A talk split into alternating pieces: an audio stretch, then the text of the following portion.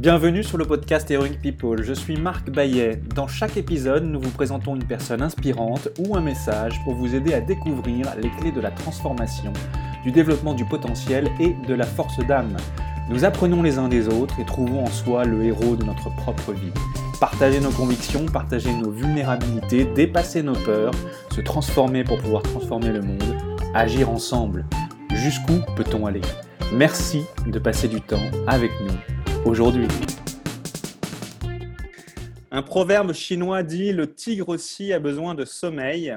Oui, les êtres humains que nous sommes ont besoin de sommeil. Nous passons 7h50 en moyenne par jour à dormir, presque un tiers, c'est-à-dire 25 ans en moyenne de notre temps et de notre vie est consacré au sommeil. Le sommeil a un pouvoir, c'est sa qualité ou non qui fait la différence de notre productivité, notre équilibre émotionnel, notre capacité à récupérer physiquement et notre joie au quotidien. Il est un pilier de la forme, de la vitalité et de l'énergie au quotidien. Oui, mais une personne sur trois dort mal dans le monde et nous passons en moyenne 7 ans à attendre le sommeil, à ne pas réussir à dormir, 7 ans à regarder les moutons ou regarder le plafond. Pourquoi dormons-nous? Que peut-on faire pour améliorer notre qualité de sommeil? Comment devenir maître dans l'art de dormir? Docteur Patrick Lemoine, bonjour. Vous êtes psychiatre, docteur en neurosciences, directeur de recherche et également l'auteur de nombreux ouvrages consacrés au sommeil et à ses troubles, dont Docteur j'ai mal à mon sommeil, Docteur je ne dors pas, Dormez ou encore 20 milieux sous les rêves, apprendre à dormir. Vous venez nous donner des éclairages scientifiques, mais également des conseils concrets pour devenir maître dans l'art de dormir et développer notre énergie, mais aussi de ce qui vous anime dans la vie, de ce que cela signifie pour vous qu'être le héros de sa propre vie. Au préalable, j'ai une première question pour vous. Comment occupez-vous votre temps sur notre planète Terre? J'ai envie de répondre que ma grande occupation, c'est,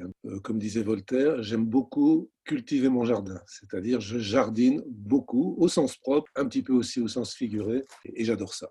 Alors, euh, nous avons tous des obstacles à surmonter dans nos vies. Quel est le, principal défi obstacle, qu'il soit mental, physique, émotionnel, perçu, que vous ayez euh, rencontré? Et comment l'avez-vous transformé de manière concrète à votre avantage, ainsi qu'à celui des autres et de la communauté? Alors, si je dois vous parler de ma modeste personne, je dirais qu'une de mes difficultés, c'est que je suis génétiquement un sujet du matin qui signifie que je suis quelqu'un de chrono-rigide. Ce qui signifie encore une fois que je suis condamné à avoir des horaires assez rigoureux, assez rigoureux sinon je risque de devenir insomniaque, ce qui serait quand même un comble. Donc euh, l'obstacle, c'est d'arriver à avoir une qualité de vie correcte, tout en respectant mes biorhythmes, la manière dont mon, ordinateur cérébral, plutôt mon horloge cérébrale est programmée, sachant que ma bonne programmation, l'idéal, c'est 22h30, 5h30. Et si j'ai le malheur de me coucher plus tôt, par exemple, la nuit est pourrie. Et si je me couche trop tard, eh bien, je suis obligé de prendre de l'aspirine pour abaisser ma température centrale. Mais c'est une autre histoire. Cet obstacle, c'est une constitution génétiquement programmée qui me condamne, si je veux bien dormir, donc avoir de l'énergie et un petit peu de créativité,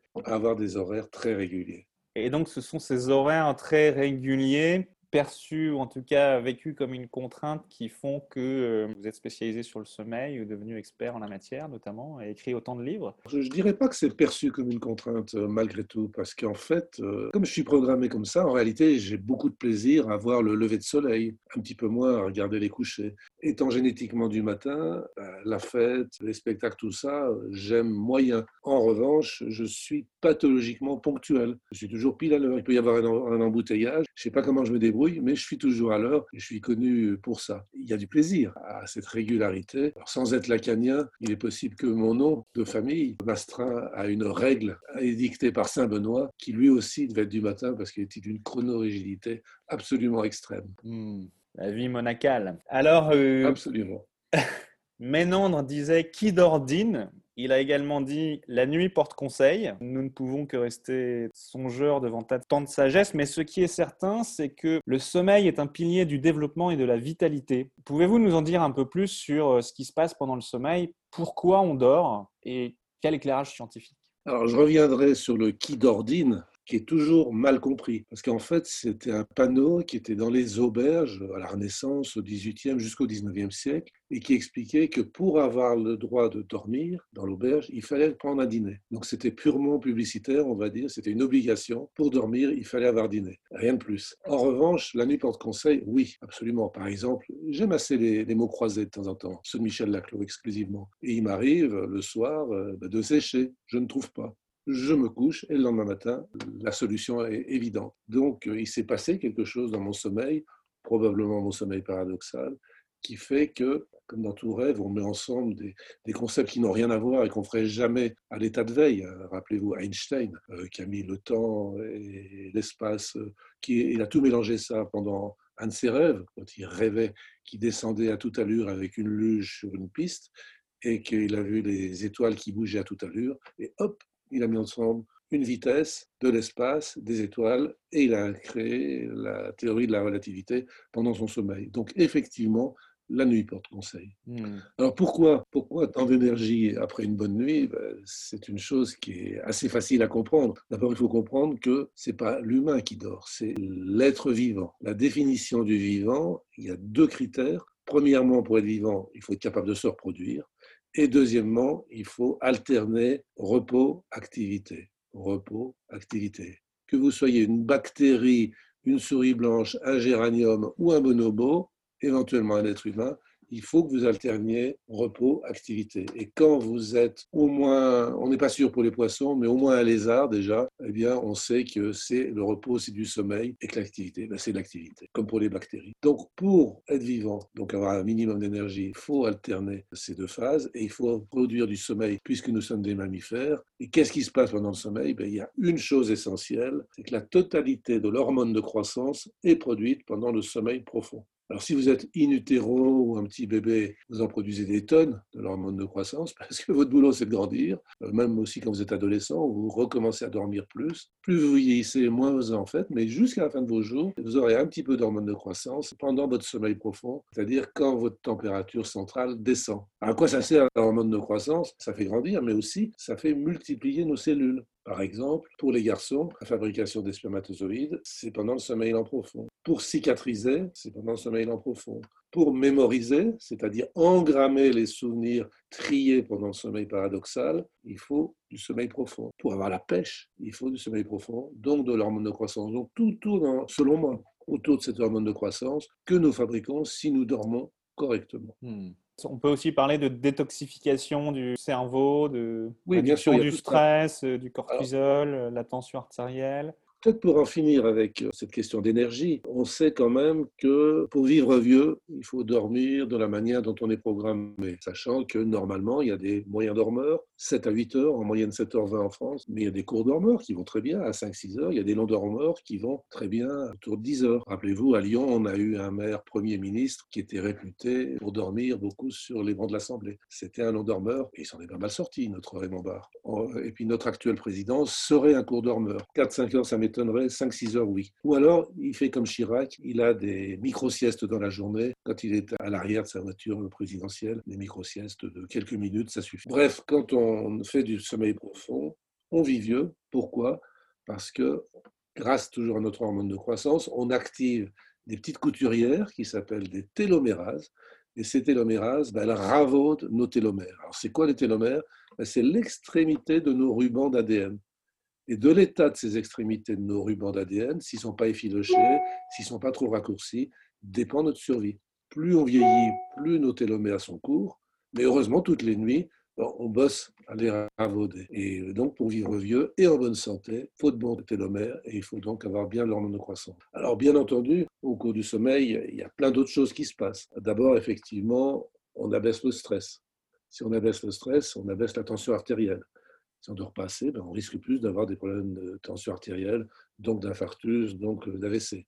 Si on dort pas bien, ben, on n'abaisse pas le stress et on a trop de cortisol, trop de noradrénaline. Et donc on risque de développer des états de stress, des troubles anxieux, voire des troubles dépressifs, surtout si on ne fait pas comme moi, c'est-à-dire si on dort plus tard que ce pour quoi on est programmé. Je suis prêt à vous parier que si un méchant voulait m'obliger à m'endormir à 1h du matin et à me réveiller à 9-10 heures, eh bien, je risquerais de développer une dépression. Beaucoup de gens qui font des dépressions sont juste des gens qui sont du matin. C'est-à-dire que dès qu'ils ouvrent les yeux, ils sont opérationnels. Attention, être du matin, ça ne veut pas dire être matinal. Être du matin, c'est j'ouvre les yeux, il y a un point invisible qui m'arrache du lit et je suis tout de suite opérationnel et je me mets à écrire. En revanche, si je suis du soir, eh bien, euh, vaut mieux pas trop m'approcher pendant une heure ou deux heures après mon réveil parce que je risque de pas être très sympa et puis euh, je risque de pas tout à fait ponctuel. Et vous, Marc, comme vous êtes euh, journaliste, je suis prêt à parier que vous êtes plutôt du soir et que donc le matin, il faut pas trop vous chercher.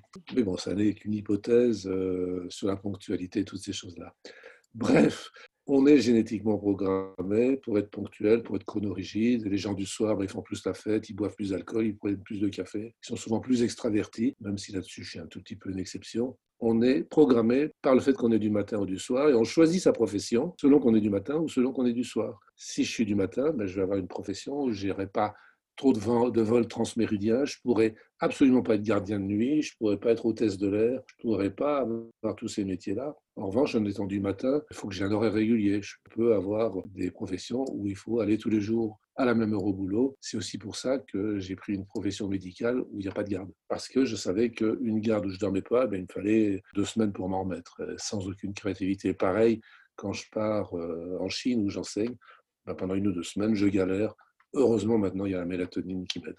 Parmi les autres avantages du sommeil, ben, il y a la mémoire. Parce que pendant le sommeil paradoxal, on vire tous les souvenirs qui n'ont pas d'intérêt. Vous êtes en face de moi, Marc, vous avez un beau pull bleu, mais je ne suis pas sûr que dans dix ans, ce sera très intéressant pour moi de me rappeler que vous avez un pull bleu.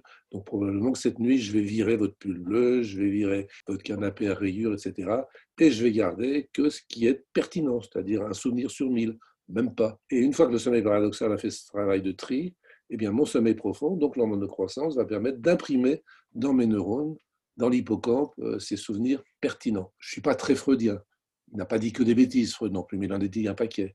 Et, euh, ce qu'il a oublié de dire, c'est que 99,9% de nos rêves sont d'une banalité affligeante. Ils n'ont aucun intérêt. En fait, on révise ce qu'on a fait dans la journée et on vire, on vire, on vire, on vire, façon informatique. Si on ne dort pas bien, ben, on a des troubles de la mémoire toutes les nuits aussi, on réinitialise notre ordinateur immunitaire. La nuit, on refait notre immunité, ou du moins on fait des mises à jour toutes les nuits de l'immunité.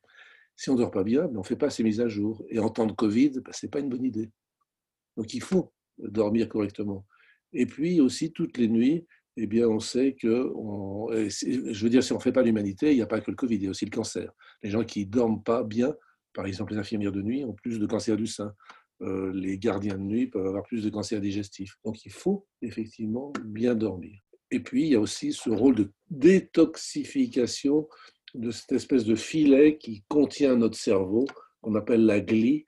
Et à l'intérieur de, ces mains et de ce filet, eh bien, il y a des toxines qui s'accumulent. Tout ce qu'on a fait dans la journée, tout, tout ce qu'on catabolise, tous ces déchets, en fait, sont évacués pendant la nuit grâce au long, au lent mouvement de notre liquide céphalorachidien. Mais en gros, si on dort bien, on vit vieux en bonne santé, on n'a pas trop d'infections et pas trop de cancer, on n'a pas d'hypertension et on a une mémoire correcte. Vous avez dit tout à l'heure qu'on était, on était soit du matin, soit du soir, et quelque part que c'était quelque chose un peu de prédéfini, euh, qui fait partie de notre constitution. Donc c'est d'ordre génétique. Oui, il y a du génétique. Il y a deux critères sommeil qui sont génétiquement déterminés. C'est la longueur du sommeil, donc la majorité des gens sont des moyens dormeurs, mais il y a quand même euh, un pourcentage non négligeable de gens plutôt court dormeurs, d'autres plutôt long dormeurs. Et puis euh, le fait d'être ni du matin ni du soir, c'est quand même la majorité, plutôt du matin, plutôt du soir, complètement du matin, complètement du soir. Donc je crois que complètement du matin, ça doit être 18%, complètement du soir, 19%, plutôt du matin, il doit y avoir dans les 20 et les 20, puis le reste, c'est au milieu. On a intérêt à, le savoir dès le début, parce que si on ne respecte pas ces rythmes, on tombe malade. Si par exemple j'avais décidé d'être anesthésiste ou obstétricien, je serais malade, forcément, parce que je passerais mes nuits à accoucher ou à anesthésier les gens. Et je sais que je ne le supporterais pas. Si j'étais du soir, il euh, ne faudrait pas que j'ai un métier à horaire trop fixe, parce que je serais malheureux. Je ne pourrais pas faire la fête comme j'ai envie. Je vous dis, le critère pour savoir si on est du matin, c'est J'ouvre les yeux, je suis opérationnel. Si je suis du soir, vaut mieux pas m'approcher pendant un moment. Et j'adore les grasses matinées. Alors que moi, qui suis du matin, j'ai horreur des grasses matinées. D'accord, donc on peut, on peut quand même diviser le monde en quatre, hein, euh, cataloguer, modéliser. Effectivement, euh, donc Napoléon, des gens comme Napoléon, Victor Hugo, on dit qu'ils avaient besoin de, de 4 heures de sommeil, donc c'est des petits dormeurs. Il y a une forme quelque part un peu d'injustice, c'est-à-dire que dans l'imaginaire collectif, on fait le lien entre le, faible besoin de quantité de sommeil et puis la, la performance. Ces personnes-là, donc pour être innovateurs, entrepreneurs, etc., on se dit j'ai besoin de peu de sommeil. Est-ce qu'on peut échapper justement aux règles de la biologie pour pouvoir être performant? Déjà, Napoléon, euh, il dormait un petit peu plus que prévu parce qu'il faisait beaucoup de micro-siestes dans la journée. Rappelez-vous l'image d'Épinal où on voit l'empereur au milieu du champ de bataille, dont les tambours mis en pyramide protègent le sommeil.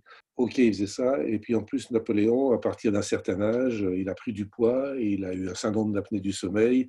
Et après, il passait son temps à roupiller. Toutes les erreurs qu'il a faites, les 100 jours, la campagne de Russie, à mon avis, c'est dû à ses apnées du sommeil. Euh, donc, il a été d'abord un court dormeur, disons à la Macron, et ensuite, ou à la Chirac, et ensuite, il est devenu un long dormeur à la Raymond Barre, qui probablement aussi avait des apnées du sommeil. Donc, on voit que ça évolue, mais à cause de la pathologie. En revanche, effectivement, on ne peut pas aller contre ces rythmes. On ne peut pas, sous peine de tomber malade. On peut faire des aménagements.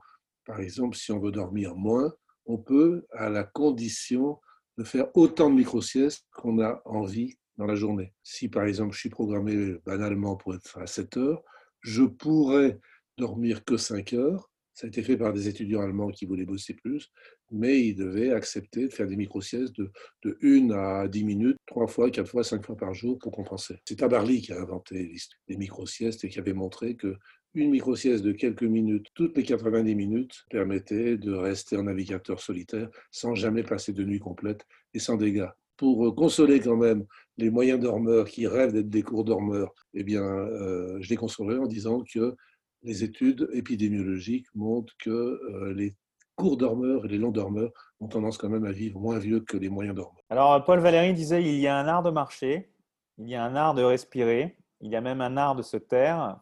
Est-ce qu'on peut parler d'un art de faire la sieste Comment se définirait cet art? Effectivement, il y a aussi un art de faire la sieste. Il y a plusieurs types de siestes. Il y a, la sieste déjà crapuleuse, mais ça, on ne va pas s'étendre sur le sujet parce que je ne suis pas sexologue.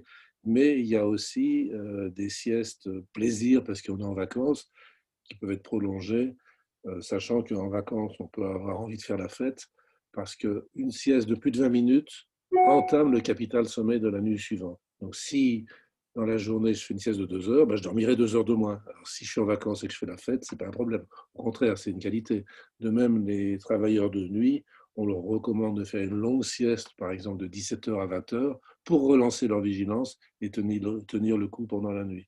Hmm. Et puis, il y a les siestes, on va dire, nécessaires pour les gens qui ont une dette de sommeil. Et on sait que une micro-sieste qui peut durer 30 secondes, pas plus, euh, mais qui peut durer moins de 20 minutes, relance la vigilance et améliore le sommeil la nuit suivante. Il suffit de taper sur Internet euh, Salvador Dali, sieste, et vous tomberez sur ce texte qui est un vrai poème où il explique comment, alors je ne le fais pas avec l'accent espagnol, ce que je ne sais pas faire, et comment il faut, se, après déjeuner, se mettre sur un bon fauteuil et mettre un, une assiette par terre, tenir dans ses mains un lourd poids de, clés. Et quand on s'endort, les doigts s'ouvrent, les clés sont lâchées, tombent dans l'assiette et ça suffit. Et il avait raison. Il avait raison. Il n'y a pas besoin de s'appeler Amnesty International, mais il se trouve que Amnesty International présente la privation de sommeil comme un outil de torture psychologique. Qu'est-ce qui se passe si on dort pas ou si on dort plus? Et, pourquoi on pourquoi on dort mal? Enfin, quelles sont les conséquences en fait de, de plus dormir, de mal dormir? Alors Amnesty International a raison. C'est un instrument de torture euh, qui est pas récent hein, puisque l'Inquisition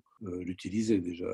Il est possible que d'autres cultures les utilisent. C'est une vieille histoire qui remonte au Moyen Âge. Simplement, il faut comprendre que c'est la privation de sommeil imposée qui est une torture, puisqu'il y a des gens qui sont restés 11 jours, même 12 jours, sans dormir du tout. Il y a un certain Randy dans les années 70 euh, à San Diego qui, avait 17 ans et qui n'a pas dormi pendant 11 jours, 11 nuits, sans aucun dégât. Parce que lui, voulait être au Guinness Book. Après, il y a une équipe de Stanford qui est venue pour faire des enregistrements de non-sommeil. Il a eu des moments avec des hallucinations, des moments un peu parano, des moments un peu agressifs, des moments où il était un peu à côté de ses baskets. Mais une nuit de bon sommeil, il a fait plus de sommeil profond. Deuxième nuit avec un peu plus de bon sommeil, et après tout est rentré dans l'ordre. Le problème, c'est pas de pas dormir, c'est d'être imposé. Il y avait des vidéos du temps de la guerre froide où des évêques et des, catholiques euh, des pays de l'Est étaient privés de sommeil et les autorités, pour montrer qu'ils les traitaient bien, les filmaient, si, si, je suis bien traité, puis paf, on les voyait qui se grattaient le cuir chevelu. Parce qu'un des premiers symptômes de la privation de sommeil, c'est d'avoir des hallucinations avec des démangeaisons du cuir chevelu et le sentiment qu'on a des poux, que ça grouille dans la tête. Et le fait simplement de les voir se gratter la tête montrait que les autorités mentaient, qu'ils étaient torturés par la privation de sommeil, pour quelqu'un qui s'y connaissait un petit peu. Et puis si ça dure trop longtemps, eh bien on peut faire un ulcère perforé, donc en mourir, ou faire un infarctus. Donc, euh, ce qui se passe quand on ne dort pas, c'est, j'imagine, l'inverse des bénéfices que vous avez décrits, ou en tout cas, il y a un coût d'opportunité. Mais est-ce que, par ailleurs, nos fragilités ou fatigues émotionnelles et mentales, comment, comment est-ce qu'elles euh, elles impactent notre sommeil? C'est l'histoire de la poule et de l'œuf. C'est-à-dire qu'en cas de dépression, par exemple, puisque c'est le principal pourvoyeur psychiatrique de l'insomnie, euh, puisque 100% des déprimés dorment mal, 90% ne dorment pas assez et 10% dorment trop. Euh, il y a hypersomnie dans 10% des cas. Eh bien, euh, on ne sait pas si c'est parce que les personnes dorment trop tard le matin qu'elles dépriment et qu'elles deviennent insomniaques, ou si c'est parce qu'elles dépriment qu'elles vont se lever trop tard le matin. À mon avis, tout est vrai. C'est vraiment une circularité. Donc c'est vraiment l'histoire de la poule et de l'œuf. Hmm. Euh, donc qu'est-ce qui se passe quand on ne dort pas? Eh bien, il y a des tas de raisons.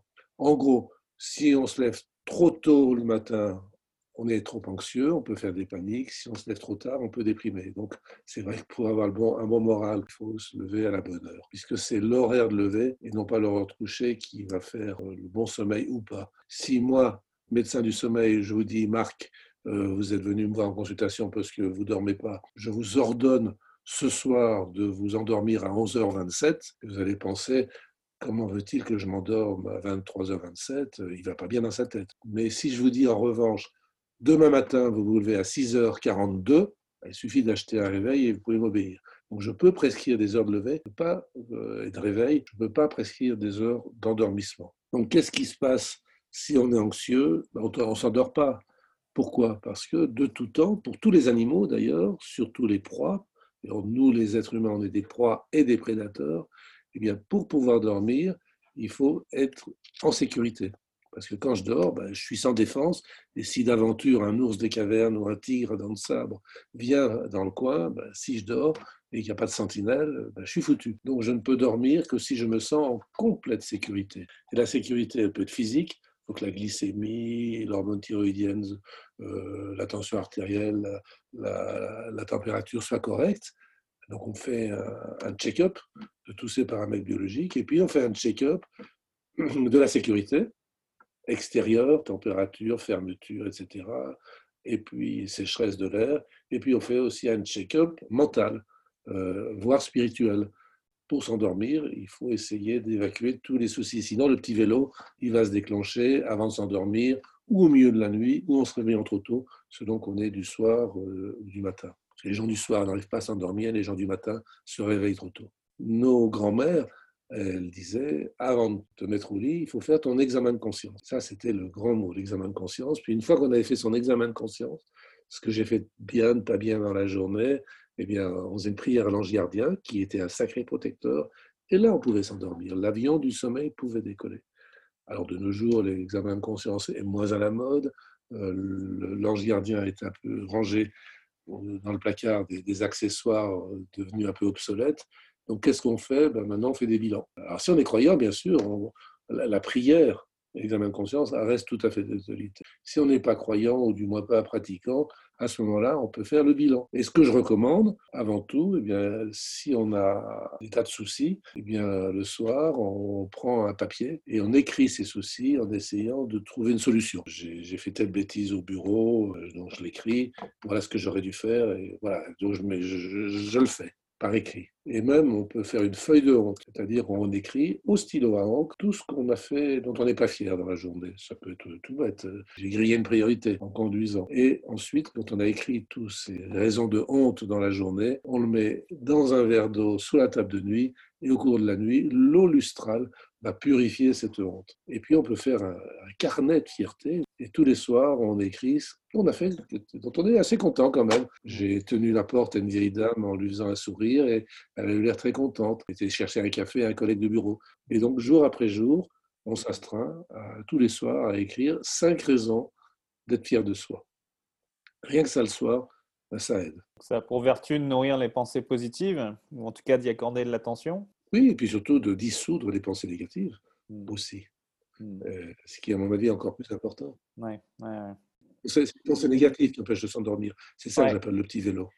Alors, sur les réveils, il y a une fonctionnalité qui s'appelle snooze. Mais il y a aussi une, expression qui dit euh, You snooze, you lose. Si je décale mon réveil le matin de, 15 minutes, je continue de profiter de ma couette, c'est super, mais je somnole un peu par intermittence. Est-ce que ça, ça a un impact sur l'horloge interne ou les rythmes veille-sommeil Est-ce que c'est utile? Est-ce que c'est ou est-ce que au contraire c'est plutôt néfaste, prolonger de 15 minutes? Est-ce qu'on se donne l'illusion de dormir un peu plus? Est-ce qu'on dort vraiment? Qu'est-ce qui se passe quand on fait ça? Moi, j'ai forgé un dicton sommeil du matin, chagrin. Quand on se rendort après l'heure à laquelle on s'est réveillé spontanément, qui on peut imaginer que c'est la nature étant bien faite que c'est l'heure pour laquelle on est programmé, eh bien, on va produire une espèce de demi-sommeil entrecoupé de rêves ou de rêveries, on ne sait pas trop, qui font sursauter. Et ça, c'est du sommeil paradoxal haché. Et c'est une très mauvaise idée parce qu'effectivement, ça tire vers la dépression, ça tire vers le stress. Quand on se réveille le matin, il faut se lever.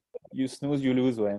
Voilà, soleil du matin, euh, chagrin. Dans la rubrique Le sommeil pour les nuls, il y a quatre cycles de sommeil, si je ne me trompe pas. Est-ce que vous pouvez les, rappeler? Bon, il y a le sommeil léger, le stade 1, le sommeil bouche-trou. Je ne sais pas trop quoi il sert, mais ça permet d'avoir un sommeil sympa avec une continuité. C'est le stade 2.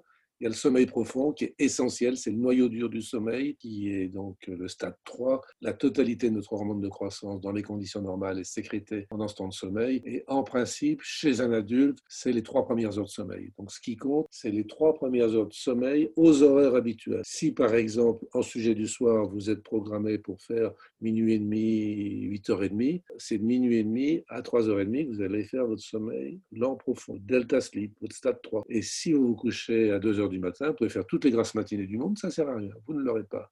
Hmm. Moi qui suis programmé pour faire 22h30, 5h30, euh, eh bien, mon sommeil en profond, je vais le faire de 22h30 à 1h30. Et si je me couche à 1h30, euh, j'en aurai pas. Donc le sommeil profond ne se rattrape pas. Bien sûr, on peut le faire d'une nuit sur l'autre en se couchant un peu plus tôt, mais c'est les trois premières heures de sommeil aux horaires habituels qui comptent. Hein. Ces stades de sommeil bah, sont importants d'un point de vue théorique à connaître. Ils permettent de savoir que c'est en gros euh, trois premières heures de sommeil au cours duquel on va avoir, disons, à 30-40 ans, entre euh, près de 40 minutes de sommeil profond. Pas énorme. Hein. C'est vraiment le noyau dur incompressible. Il faut absolument le garder. Le reste, c'est plutôt du luxe. Hein. Même le, le, rêve, à la limite, chez l'adulte, on pourrait s'en passer. Il y a des médicaments antidépresseurs qui bloquent complètement le sommeil paradoxal. Les gens disent qu'ils ne rêvent pas. Ils se portent très bien. Donc, contrairement aussi à ce que disaient les psychanalystes, on peut vivre sans rêver si on est adulte, hein, parce que chez les in utero et chez les petits-enfants, c'est essentiel au développement. Mais autrement, après, on peut faire sans. On peut faire sans, mais enfin, mécaniquement, techniquement, on, rêve, c'est juste qu'on s'en, s'en souvient pas. Il y a eu des expériences où des chercheurs empêchaient de rêver les gens chaque fois qu'ils démarraient un épisode de sommeil paradoxal, et c'est puissamment antidépresseur, ça a été bien démontré. ça n'est qu'expérimental. Et puis, il y a des médicaments qu'on trouve presque plus en France, qui s'appellent les IMAO, qui bloquent le sommeil paradoxal. Et moi, j'ai des patients, ça fait 30 ans qu'ils prennent des IMAO, 30 ans qu'ils n'ont pas eu de sommeil paradoxal, et ils se portent tout à fait bien. Donc euh, techniquement, c'est possible de ne pas avoir ce sommeil paradoxal sans aucune euh, conséquence psychologique délétère. Euh, et là, c'est un cliché que j'essaie de détruire. C'est bien de rêver, c'est sympa, mais ça sert à un certain nombre de choses, mais on peut quand même s'en passer. Ouais, chez l'adulte. Alors à propos de rêves, il y, a les, il y, a les, bons rêves et puis il y a les rêves moins sympathiques qu'on appelle les cauchemars. Pourquoi est-ce qu'on fait des cauchemars? 90% des rêves sont plutôt désagréables et puis les cauchemars, c'est l'extrême du mauvais rêve. Les, les, les anciens parler de cauchemars traumatolytiques, en gros qui permettent de digérer le traumatisme. On a tous eu des enfants qui, à 3, 4, 5, 8 ans, 10 ans, 12 ans, hurlent la nuit. Il y a un loup dans le placard, il y a un monstre, voilà. il, y a, des choses désagréables. Euh, en réalité, la plupart du temps, c'est lié à une injustice à l'école, à une dispute avec les petits copains, à un divorce en cours, à un déménagement, bref, à quelque chose que le gamin n'aime pas. La mise en scène à travers le cauchemar de ce qui est désagréable permet de digérer ce traumatisme. Donc c'est très utile le mauvais rêve, presque plus que le bon rêve. Sauf que des fois, il ne marche pas. Et que nuit après nuit, ben, il y a le même cauchemar qui se met en boucle et qui bug et qui angoisse la personne, notamment quand le traumatisme est abominable, un viol, un Bataclan, une promenade des Anglais un 14 juillet, des choses comme ça. Et à ce moment-là, ben, il faut traiter parce que le cerveau essaye de télécharger une pièce jointe qu'on appelle massacre du Bataclan. La pièce jointe est trop lourde, elle passe pas. Il réinsiste, ça s'appelle le cauchemar répétitif, flashback dans la journée. Puis au bout d'un moment, ça se met en boucle, ça bug et ça s'appelle le syndrome post-traumatique qui peut se traduire par une dépression, un alcoolisme, un suicide. Enfin, c'est abominable. Et là, ce qu'on utilise, c'est une technique qu'on appelle l'EMDR, qui dérive de l'hypnose, qui permet de forcer le passage pour cette pièce jointe en la fragmentant dans le temps. Le truc, c'est de faire travailler alternativement les deux hémisphères. C'est ça le truc, en fait. C'est-à-dire qu'on fait communiquer l'hémisphère droit pour les droitiers, c'est-à-dire celui qui est en connexion avec le monde des esprits, si on est chaman, avec l'inconscient, si on est psychanalyste, avec les neurones affectifs, si on est neuroscientifique, avec l'hémisphère gauche, toujours si on est droitier, et qui est donc le monde rationnel, le monde cartésien, qui va digérer les fragments du traumatisme et ensuite les archiver. Euh, mais le cauchemar, plus banalement, un gamin qui a un cauchemar, eh bien, le matin, on lui fait dessiner son cauchemar et on lui fait trouver un scénario de bonne fin. Ah oui, il y a un loup, ben je dessine mon loup. Et qu'est-ce qu'on fait maintenant? Oh, ben, il y a un chasseur qui arrive avec son fusil. Puis en plus, c'est mon papa. Et au bout de deux, trois nuits on a fait dessiner ou raconter, s'il sait déjà écrire, le cauchemar, euh, les choses sont digérées ça marche très bien. Tabac et alcool, euh, plutôt bons amis ou faux amis du, sommeil? Après avoir bu quelques verres de vin, c'est plutôt un, ami ou un ennemi de l'endormissement? Le problème, c'est que l'alcool endort mais réveille. Vous reprenez vos classiques, c'est-à-dire Tintin et Milou. On voit que le capitaine Haddock, quand il a bu un peu trop de gin, de rhum ou de whisky, selon l'époque, euh, bah, il dort. Et puis après, il se réveille en sursaut et surtout, il ronfle. Hmm. Donc, l'alcool, ça permet de s'endormir, mais c'est un mauvais sommeil déjà. Et en plus, euh, avec les ronflements, les apnées, c'est un sommeil extrêmement fatigant, avec en plus euh, la gueule de bois, donc euh, les maux de tête, etc.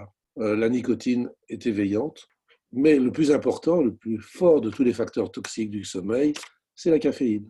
Thé, café, chocolat, coca, Red Bull. C'est les cinq sources de caféine, sachant que souvent la caféine, son pic d'activité, ça peut être 4 heures, 5 heures, 6 heures, 10 heures après. Si je prends une tasse de café à 13 heures, je ne m'endors pas le soir. Et le pire café, c'est 16-17 heures, qui va entraîner ce réveil vers 1 heure, 2 heures du matin. je sais que je consterne beaucoup de personnes, de mes patients, quand je leur interdis le chocolat le soir, parce que c'est une source de café et de paramphétamine. Donc, c'est pas bon le café, contrairement à ce qu'on dit. Et pourtant, un bon café de temps en temps, qu'est-ce que c'est bon? Peut-on maintenant parler d'apnée du sommeil? Il y a quelques années, je me réveillais le matin absolument épuisé. J'étais obligé de plus en plus de quitter mon travail au moment du déjeuner pour faire une sieste. Et puis j'ai découvert que je faisais de l'apnée du sommeil. L'apnée du sommeil, c'est sans doute avec la dépression la plus grande forme de fatigue chez l'adulte. Et c'est quelque chose qui augmente avec l'âge.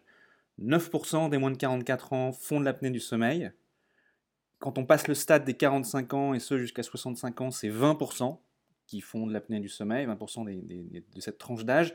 Et au-delà de 65 ans, c'est 31% de la population qui fait de l'apnée du sommeil. Ce sont des chiffres qui sont sans doute sous-estimés parce que de nombreuses personnes ne savent pas elles-mêmes qu'elles font de l'apnée du sommeil. Les conséquences de l'apnée du sommeil peuvent être très importantes à terme. Quelles sont les conséquences de l'apnée du sommeil et comment savoir si on fait de l'apnée du sommeil? Apnée du sommeil veut dire infarctus, veut dire AVC, veut dire Alzheimer, euh, veut dire trouble du rythme cardiaque, arrêt cardiaque, etc.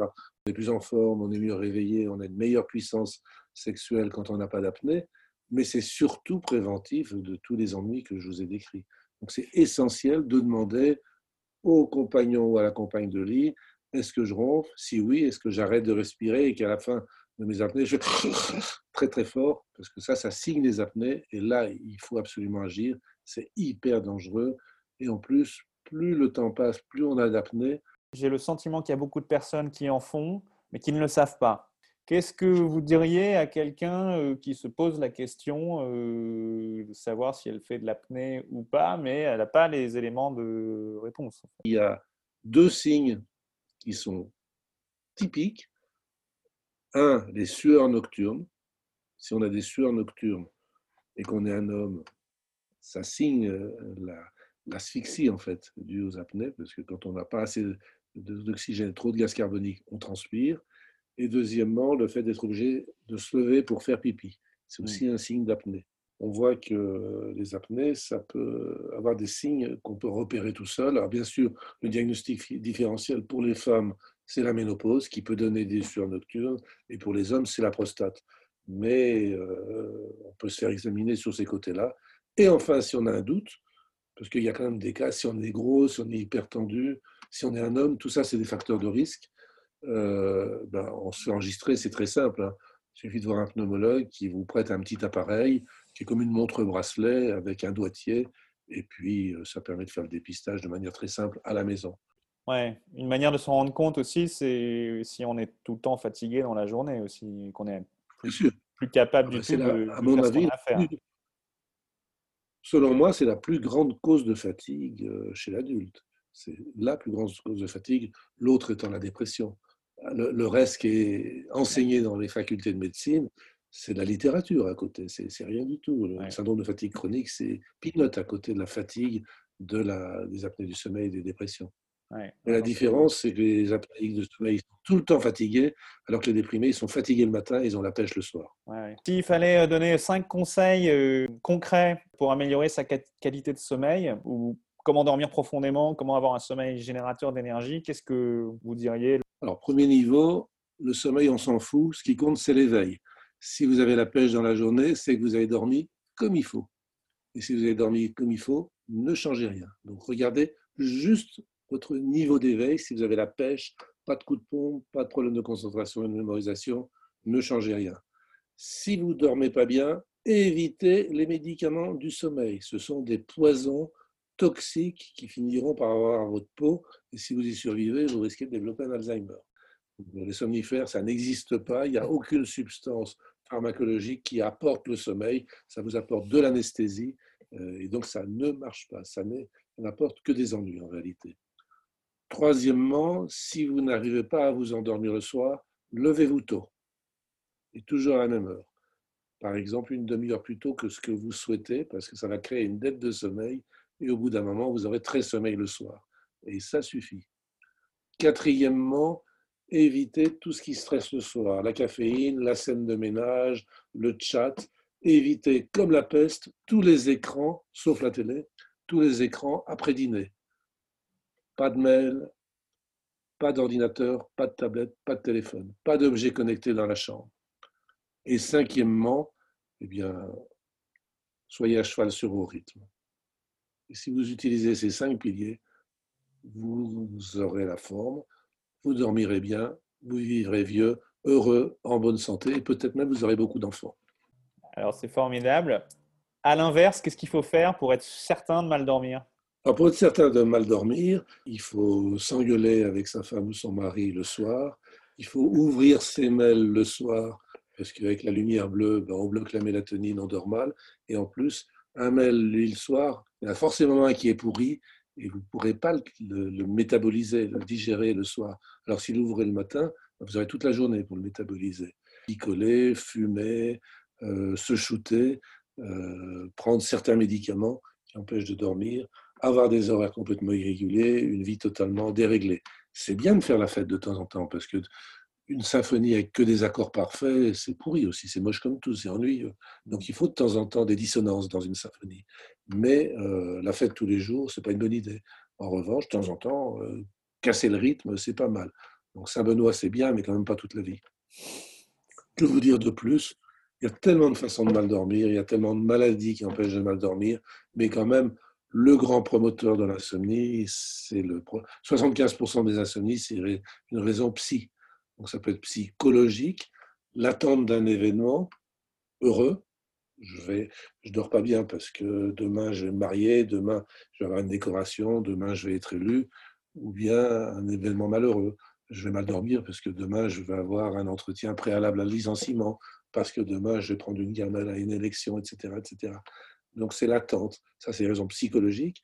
Et puis les raisons psychiatriques. Bah, le pourvoyeur, c'est la dépression. Il y a plein de façons de soigner la dépression sans utiliser les médicaments. Et puis ensuite, ben, il y a tous les troubles anxieux. Et après, on ne va pas rentrer dans toutes les maladies physiques parce qu'il y en a plein. Et toutes les autres causes environnementales, euh, la mmh. température, la peur. Merci, c'est exhaustif et passionnant. Qu'est-ce qui est important pour vous dans la vie aujourd'hui s'il devait y avoir trois valeurs essentielles? Professionnellement, je n'ai qu'un seul principe. Un psychiatre ne doit jamais mentir, même pour la bonne cause, même avec le mensonge. Le mensonge, ça ne paye pas, c'est pas efficace. Euh, comment faire confiance à quelqu'un qui vous demande la confiance alors qu'il vous ment comme un arracheur de dents Deuxièmement, je pense qu'un psychiatre doit être bien dans ses baskets. Vous savez, j'en ai dirigé 250 dans ma carrière à peu près. Il faut y travailler en fonction de son, capital. Hmm, d'accord. Alors, vous nous avez expliqué que nombreux étaient les rêves qui, étaient inutiles. Euh, mais avec qui est-ce que vous rêvez de prendre un café ou un thé? J'ai envie de dire que j'aimerais bien prendre un thé avec Jeanne d'Arc. Et pour moi, c'est la sainte patronne des anorexiques. J'aime beaucoup les anorexiques. Et je voudrais cliniquement, avec un vrai contact en face à face, démontrer qu'elle était, contrairement à ce qui était dit, ni schizophrène, ni bipolaire, ni hystérique. C'était une nana super, marrante, dynamique, qui n'avait pas peur des paillardises, des, des, troupes euh, autour d'elle. C'était pas du tout une bigote confite en dévotion comme on a voulu le faire. C'était une jeune fille euh, anorexique, euh, avec cette horreur, cette peur panique du dépucelage. C'est pour ça qu'elle avait une armure, parce que pour dépuceler quelqu'un en armure, il bah, faut un ouvre-boîte et costaud. Et donc, je pense que c'était une fille absolument remarquable, très intéressante. Si euh, un acteur devait au cinéma jouer votre propre rôle, qui choisiriez-vous? J'aime bien Sean Connery. J'aimais bien le, premier, le plus beau, le plus grand des James Bond. Mais je trouve que Sean Connery, c'était il me plaît beaucoup. Quoi. J'aime beaucoup dans Le nom de la rose, par exemple. Dans Le nom de la rose, je me suis beaucoup identifié à lui. Pour euh, quelle chose ressentez-vous le plus de gratitude dans votre vie? Euh, À qui avez-vous envie de dire merci? J'ai la chance d'avoir une épouse euh, géniale, génialissime, qui a toutes les qualités physiques, intellectuelles et morales. Donc évidemment, c'est à elle que je dis merci tous les jours. Mais bon, je suis un chat en feu, comme on dit au Québec. Quel conseil ou petit exercice simple et concret pouvez-vous proposer à ceux qui nous écoutent pour commencer à introduire le changement et améliorer tout de suite euh, leur vie et leur quotidien Levez-vous tôt et toujours à la même heure, bannissez les grasses matinées, même en week-end. Et plus vous vous lèverez tôt, plus vous aurez le moral. Euh, c'est vrai que c'est un conseil plus pour les gens du matin ou intermédiaires, mais malgré tout, un sujet du soir qui n'a pas le moral, il faut quand même y penser. Dès le matin, il faut faire monter la température du corps et le soir, il faut la faire baisser. Pas plus compliqué. Donc le matin, plutôt la douche bien chaude, bien dynamique, et le soir, le bain, le bain tiède sans se sécher trop vite. Plus la température monte, plus on a la pêche, plus elle descend, mieux on dort. Donc le monde appartient à ceux qui se lèvent à l'heure de leur gêne. Ça fait un bon titre de bouquin, ça. Pour vous, qu'est-ce que cela signifie être le héros de sa propre vie? Être bien dans ses baskets, ne pas transiger avec ses principes.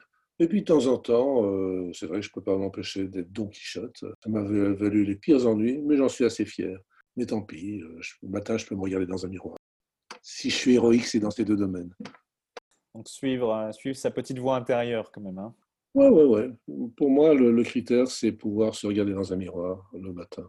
Pour vous, qu'est-ce que la force d'âme? La force d'âme, c'est être capable de se battre pour ses idées finalement. Mais comme j'aime beaucoup Brassens, euh, mourir pour ses idées, d'accord, mais de mort lente. Je pense que si quelqu'un a une force d'âme, c'est qu'il est capable quand même euh, de soutenir ses idées contre vents et marées, même si c'est pas à la mode, même si ça lui vaut des ennuis. Merci beaucoup. Plaisir partagé. C'est la fin de votre épisode du podcast Heroic People. Merci, merci de nous avoir écoutés. J'espère que cet épisode vous a inspiré et vous a été utile. Si c'est le cas, partagez-le à un ou deux amis par SMS ou sur vos réseaux sociaux. Vous avez le pouvoir de changer la vie de quelqu'un et c'est maintenant. Vous pouvez retrouver cet épisode et son résumé écrit, mais aussi tous les autres épisodes sur le site du podcast heroicpeople.fr. Pour nous contacter, nous faire des suggestions, proposer des invités, c'est toujours sur le site du podcast que ça se passe, heroicpeople.fr, ou encore les réseaux sociaux LinkedIn, Facebook ou Medium. Enfin, sans vous, nous ne sommes rien, avec vous, nous sommes tout. Si vous avez été inspiré par cet épisode, alors laissez-nous un commentaire et quelques étoiles sur Apple Podcasts ou votre plateforme d'écoute préférée. Dites-nous comment le podcast vous a inspiré et contribue à améliorer votre vie. C'est grâce à cela que nous pouvons faire connaître le podcast Heroic People. Merci d'avoir écouté. Il est temps maintenant d'agir et de révéler sa grandeur et sa force d'âme. À bientôt sur le podcast Heroic People.